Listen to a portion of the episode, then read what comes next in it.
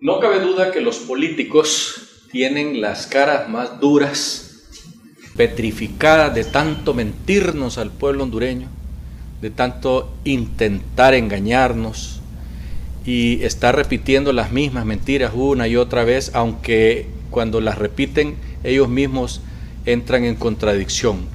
Me refiero específicamente a dos casos. El primero, lo que le pasó a José Manuel Zelaya Rosales, expresidente, quien supuestamente, según versión de él, le pusieron primero 12 mil dólares y después 18 mil. Es decir, ni él mismo se puso de acuerdo en ese momento cuántos dólares eran los que llevaba o había contado.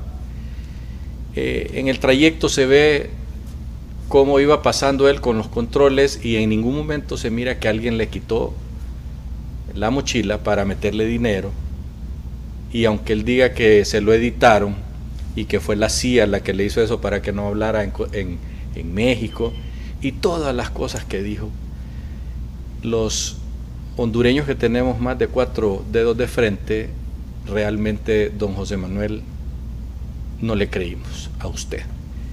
Y como sucede con cualquier hondureño, cuando lleva más de 10 mil dólares, le agarran la suma y lo ponen aparte para que explique de dónde lo sacó. Hubiera sido más razonable que él dijera, miren, voy para México, quiero llevar pistillo para ir a comprar eh, algunas cosas al mercado popular de del centro de México y además quiero pasarla bien, quiero pagar un buen hotel, etcétera. Y entonces eh, hubiera dicho que que el pistillo pues lo sacó de sus cuentas y no había problema que demostrara con algún abogado de dónde había sacado el dinerito. Pero no, se quiso montar una, una tontería que a grandes luces quien quedó mal fue él. El otro caso es la conferencia de prensa que hizo Gustavo Boquín ayer en nombre de Invest H. Con el respeto que se merece don Gustavo Boquín, qué trabajito más triste el que le ha tocado a Gustavo, estar tratando de que el pueblo hondureño ah, eh, tenga buena imagen de Invest H. En algunos casos nosotros no dudamos que ellos hayan eh, hecho algunas obras, pero como me dicen los amigos del Colegio de Ingenieros que nos hablaron ayer para comentarnos la comparecencia de Gustavo Boquín, en donde me dicen que el problema no es que hagan las cosas, porque en muchos de los casos sí las hacen.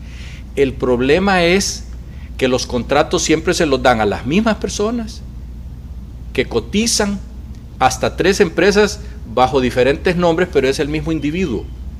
Y lo cotizan a precios tan exorbitantes que queda billete para pagar comisiones y todo lo demás. Y todos los ingenieros que están formando parte del Colegio de Ingenieros lo saben perfectamente bien. El otro caso que tenemos nosotros pendientes y que sí se compraron los hospitales, porque sí fueron comprados. El problema es que se compraron a precios exorbitantes y todavía hoy, nueve meses después de la compra, no están funcionando. Entonces, ¿qué es lo que hay detrás de eso? ¿Cómo puede un funcionario que está trabajando para el, el Estado de Honduras querer convencernos de algo que nosotros estamos viendo. Menudo trabajito el que le dieron al ingeniero Boquín, que realmente eh, salió con cara de ahuevado el hombre, porque allí es justificar o intentar justificar lo injustificable. Nosotros, el pueblo hondureño, no somos papos y estamos viendo las cosas y por más que intenten hacer una buena imagen, ya metieron la pata. Y para sacarla la única manera es que el fiscal del Estado,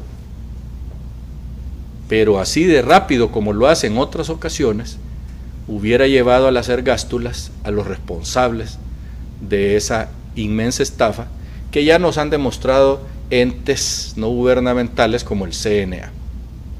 Hasta pronto.